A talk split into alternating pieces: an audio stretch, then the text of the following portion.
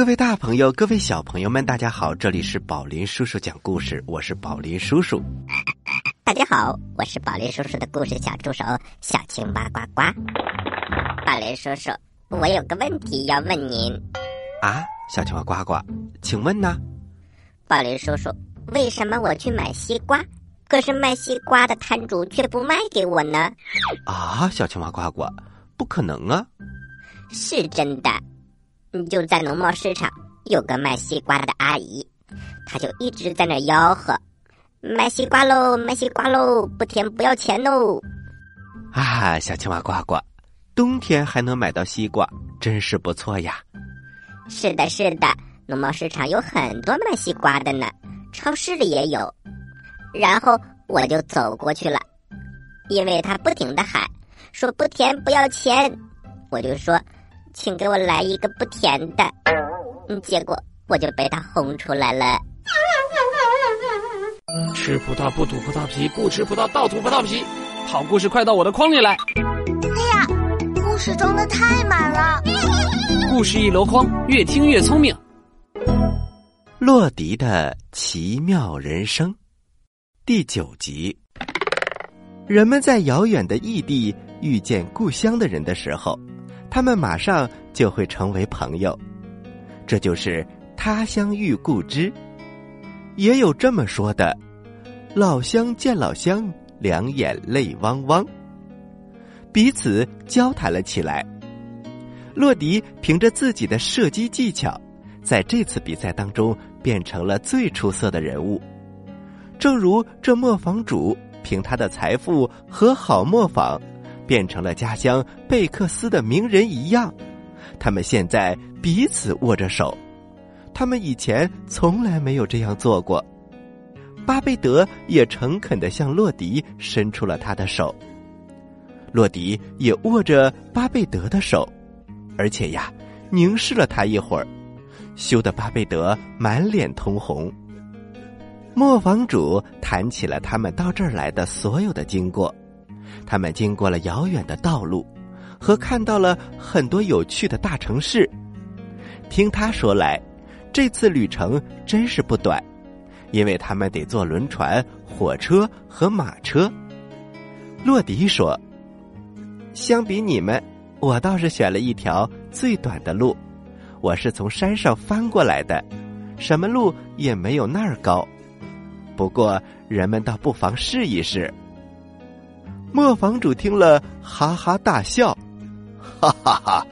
那条路太危险了，小心跌断了你的脖子。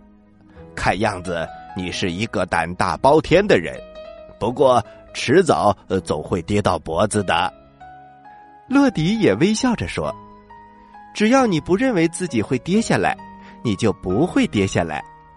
这是猫教给我的知识。当然。”最后这句话，他是心里说的。因为洛迪跟这个富有的磨坊主是同乡，所以磨坊主在因特尔拉根的亲戚，也就是磨坊主和巴贝德住在的那个人家里，就邀请洛迪去看看他们。对洛迪来说，这样的邀请是最理想不过的了。幸运之神现在一直跟着他。幸运之神会一直跟着我，只要我相信自己，相信这句话，上天会赐给我一个硬壳果，但是他不会替我把它打开，要怎样打开，全靠我自己。小朋友们，这句话的意思就是啊，上天会给我们很多机会，能不能把握得住，能不能获得成功？就靠我们自己的努力了。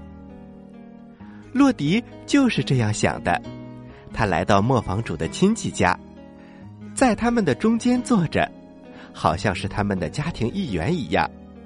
大家为最好的射手干杯，巴贝德也跟大家一起碰着杯，洛迪也回敬了他们酒。黄昏的时候，大家在老胡桃树下。在那漂亮的旅馆面前的清洁的路上散着步，这儿的人很多，略微有些拥挤，所以洛迪不得不把自己的手臂伸给巴贝德扶着。他说他非常高兴在这里碰到从华德州来的人，因为华德州和瓦利斯州是两个非常好的邻州。他那么诚恳的表示出他的愉快，以致巴贝德也情不自禁的把他的手捏了一下。他们在一起散着步，差不多像一对老朋友一样。巴贝德是个娇小美丽的人，谈起话来倒是非常的风趣。他指出外国来的一些女客人们的服饰和举止是多么的荒唐和可笑。洛迪对这些话非常的感兴趣，当然，他并不是在讥讽他们，因为他们可能都是大家闺秀。的确。巴贝德知道的也很清楚，他的甜蜜可爱的干妈就是一个有身份的英国女子。十八年前，当巴贝德出生的时候，这位太太就住在贝克斯。她那个时候给巴贝德一个很贵重的胸针，巴贝德到现在还佩戴着它。干妈曾经来过两封信。巴贝德今年还是希望在因特尔拉根能够遇到他和他的女儿，洛迪，你知道吗？我干妈的两个女儿都是老小姐了，都快三十岁了。巴贝德那张甜蜜的小嘴儿一会儿也不停，他不停的说着。巴贝德所讲的每件事儿，洛迪都听到了心里，他觉得对他都很重要。他把自己所知道的事情也都讲了出来，比如他到了贝克斯多少次，他对于磨坊知道多么的清楚，他怎样常常看见巴贝德，但是巴贝德呀没有注意到他，他最近是怎样到磨坊去过一次，他的心在那时候是充满了一种怎样说不出来的情感，他和他的父亲是怎样不在家。都走了很远，但是这种远不足以阻止洛迪爬过高山。是的，他讲了这些话，而且呀，还讲了很多其他的事情。他说，他是多么的喜欢巴贝德，而且他来到这里完全是为了他，并不是为了射击比赛。巴贝德听完一句话也不说，他似乎觉得。洛迪的这些秘密对他讲的太多了。他们继续向前走着，太阳落到高大的石壁后面去了。少女峰被附近山上的黑森林环绕着，显得分外的灿烂和华丽。许多人都站下来静静的凝望。洛迪和巴贝德也被这个雄伟的景色迷住了。巴贝德说：“什么地方也没有这么美。”洛迪说：“世上再也找不出像这样美的地方了。”他同时望着巴贝德。洛迪沉默了一会儿，又接着说：“明天我得回家去了。”巴贝德低声说：“到贝克斯来看我们吧，你来看我们，我和父亲一定非常高兴的。”洛迪使劲的点点头。好的，我会去的。小朋友们，洛迪和巴贝德他们相约回去之后要再见一面，但是事情会这样顺利吗？请听下集。好了，小朋友们，我们休息一下，一会儿接着来讲这个故事。小朋友们，待会儿见。故事太好听了，我没听够怎么办？别着急，休息一下。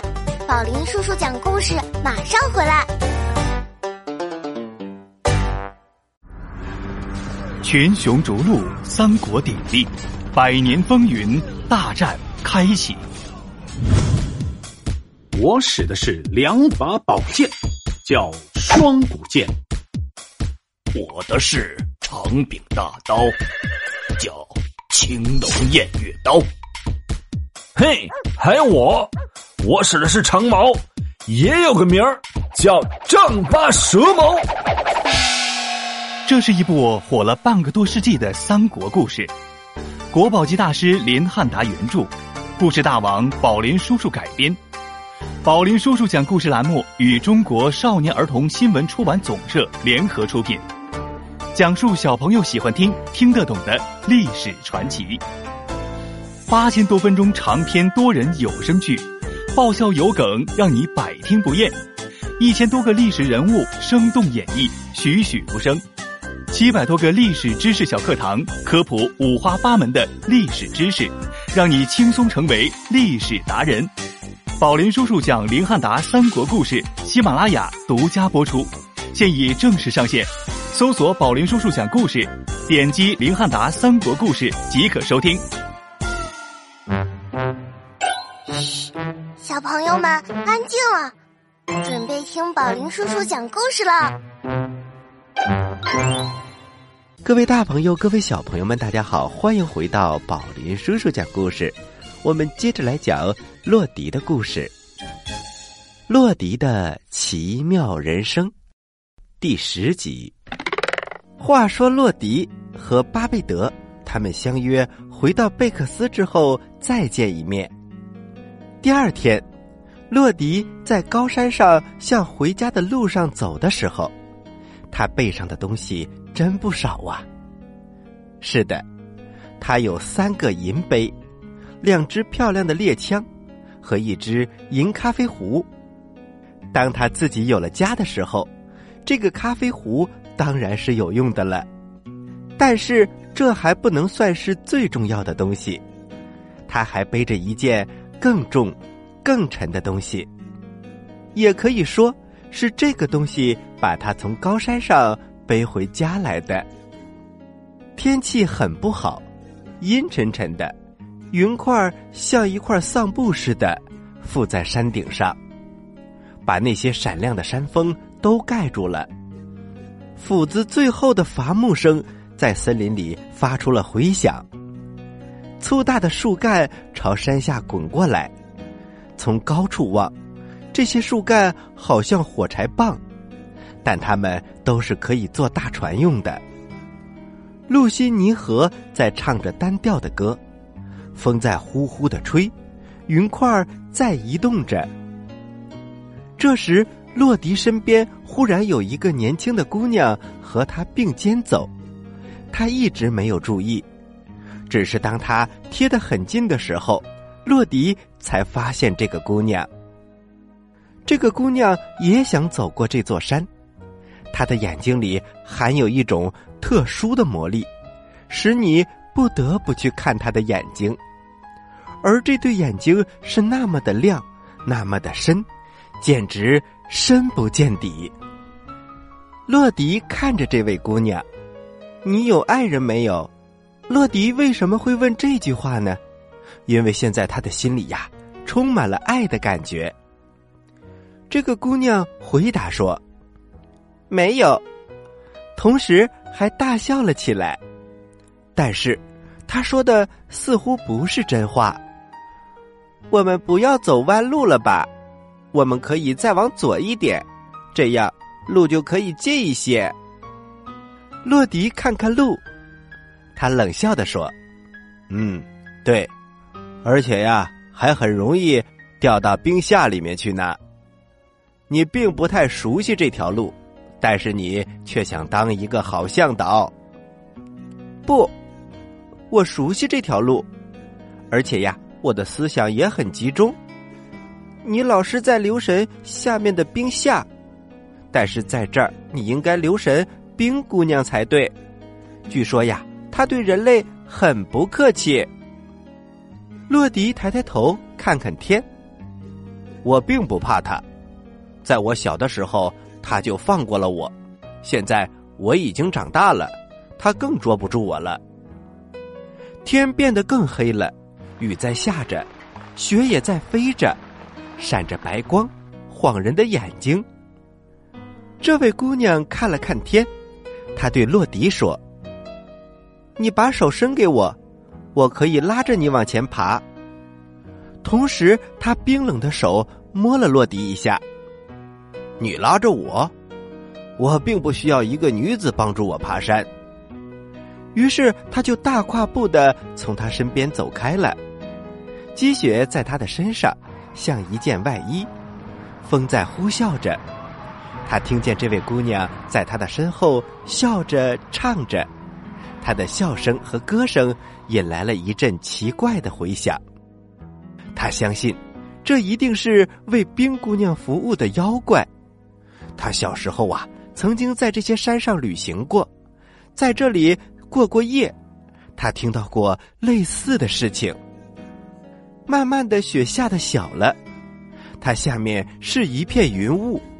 洛迪回头望望，什么人也不见了，但是他仍然可以听到笑声和歌声，这可不像是人能发出来的声音。洛迪到达了这个山的最高的部分，路开始从这儿伸向下边的伦河流域。他向夏莫尼望去，在一片蓝天上面，他看到了两颗亮晶晶的星星。于是他想起了巴贝德，想起了他自己和自己的幸运，这些思想使他感觉非常的温暖。洛迪年老的婶婶看到洛迪回来了，他高兴极了。你带了这么多好东西回来，他奇怪的鹰眼射出了光芒，他以一种奇怪的痉挛动作。前后摇摆，跟着一起动的是满是皱纹的瘦脖子，而且摇的比平时还要快。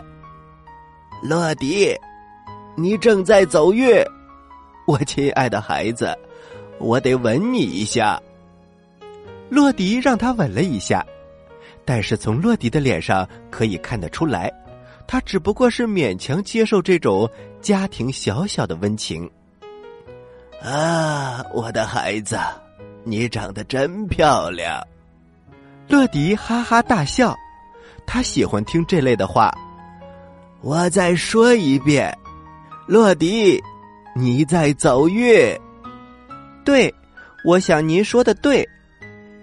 洛迪的心里想起了美丽的巴贝德，他从来没有像现在这样渴望到那深溪里面去一趟。他们现在一定已经到家了。照他们应该到家的日子算来，已经过去了两三天。我得到贝克斯去一趟。于是洛迪来到了贝克斯，磨坊里的人都回来了，大家都欢迎他。住在因特尔拉根的人也托人向他致意。巴贝德没有讲很多话，他现在变得很沉默。但是他的眼睛在说话，对洛迪来说，这已经足够了。磨坊主素来话多，而且喜欢以他自己的想法和风趣来使别人发笑。但是这次，他似乎只愿意听洛迪讲自己打猎的故事，比如，羚羊猎人在高山上有不可避免的危险和困难。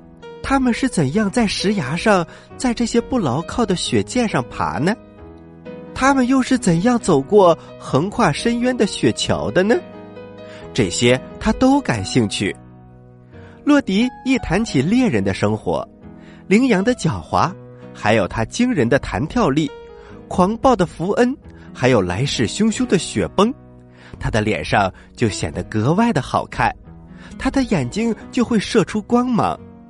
他注意到，他每讲一个新的故事，磨坊主就对他的兴趣增加一分。使这老头子特别感兴趣的是，这位年轻的猎人所讲的一些关于秃鹰和巨鹰的故事。话说呀，离这儿不远，在瓦利斯州，有一个鹰窝，很巧妙的建筑在一个悬崖的下面。窝里面呐，有一只小鹰。要捉住它可不是一件容易的事情。几天以前，有一个英国人曾经答应过，假如洛迪能把那只雏鹰给活捉下来，他就可以给他一大把金币。洛迪把它当成一个故事讲给老磨坊主听。什么东西都要有一个限度，那只雏鹰是没有办法捉到的。除非你是一个疯子，你才敢去试一试。他们不停的喝酒，不停的聊天。洛迪觉得夜晚太短了，这是他第一次拜访磨坊。他离开的时候，夜已经过去一半了，灯光还在窗子里和绿树间闪亮了一会儿。客厅的猫从天窗里爬出来，与沿着排水管走过来的厨房里的猫相会。客厅里的猫问：“呃，你知道磨坊里发生了什么吗？”“啊，不知道啊。”“呃，屋子里有人秘密订婚了，可是老父亲却一点儿也不知道。洛迪和巴贝尔整晚在桌子底下彼此踩着脚爪子。”他们甚至还有两次踩到了我的脚爪子上，但是我却没有叫，为的是怕引起别人的注意。厨房里的猫说：“要是我，我可要叫的。”客厅里的猫说：“厨房里的事情不能和客厅里的事情相提并论。不过，我倒是很想知道。”假如磨坊主听到说他们订婚了，他会有些什么样的意见呢？两只猫聊着天儿，我们暂且不管。我们再来说洛迪，他也在想，磨坊主会有什么意见呢？这是洛迪很想知道的事情。不过叫他老等着，他可办不到。因此，没过多少天，当公共马车。在瓦利斯州和华德州之间的轮河桥上走过的时候，车里就坐着一个旅客，他就是洛迪。他像平时一样，心情非常的好。他愉快的相信，这天晚上他一定会得到同意的答复。小朋友们，事情会按照洛迪的想法发展吗？请听下集。好了。我们今天的故事就讲到这里了，接下来是呱呱提问题的时间，请小朋友们做好准备。你说为什么我总是这么开心呢？你帅呗，你有钱，都不对，因为我每次听故事都能回答对小青蛙提的问题。呱呱提问题喽，小朋友们做好准备哟！呱呱，小朋友们，乐迪在回家的路上，他背了很多的东西，有三个银杯，两只漂亮的猎枪，还有一个什么壶？那么我的问题来喽，那到底是什么壶呢？你有几个答案可以选哦？一水壶，二茶壶，三咖啡壶。知道答案的小朋友，请把你的答案发送到我们的微信公众平台“宝林叔叔讲故事”的留言区，发送格式为日期加答案。比如你发送的是六月一号的答案，就请回复零六零一加答案，赶快来回答吧。这里是宝林叔叔讲故事，咱们下期节目再见。小朋友们，下期节目再见。请大家继续关注本台接下来的栏目。